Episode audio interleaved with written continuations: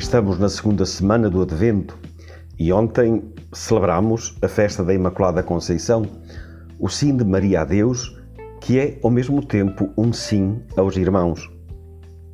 Advento é mesmo tempo para despertar das nossas rotinas e renovar a nossa escolha de Deus, renovar o nosso amor por Ele, reconhecendo-o escondido em todos e em todas as situações.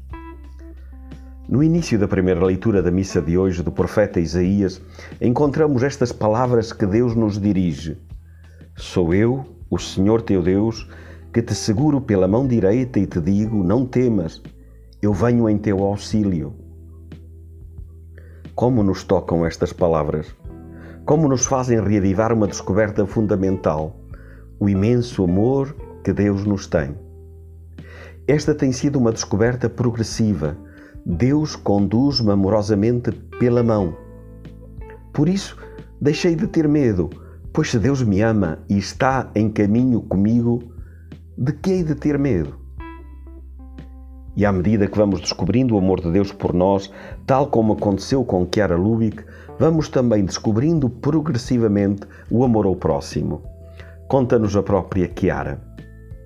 Embora intuindo que o fundamento do Evangelho é o amor ao próximo, não entendemos logo como fazer para o viver, com quem colocá-lo em prática e em que escala.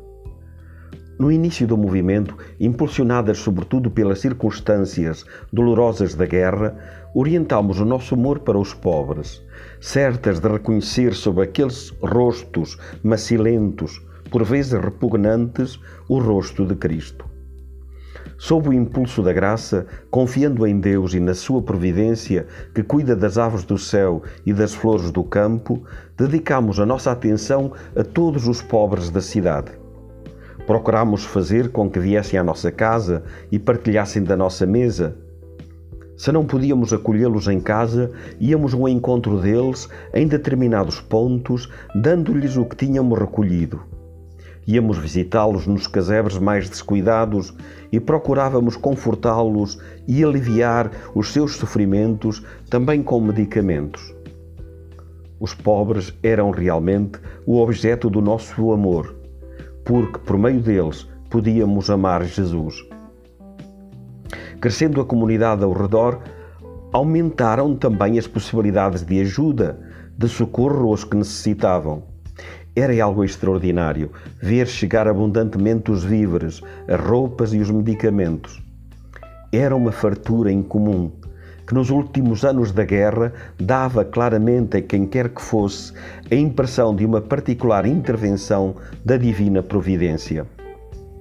Mais tarde, pareceu-nos entender que Deus nos tinha orientado naquela direção também por um determinado desígnio seu.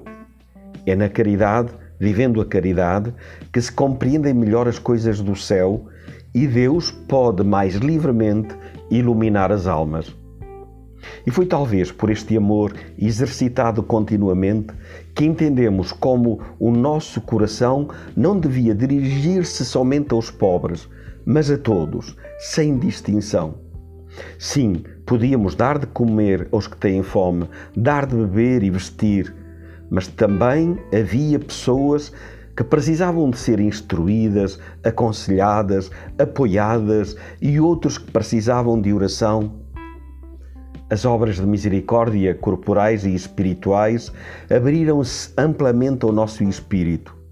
Para além do mais, as perguntas concretas que o juiz da nossa existência nos dirigiria para determinar a nossa eternidade seriam aquelas.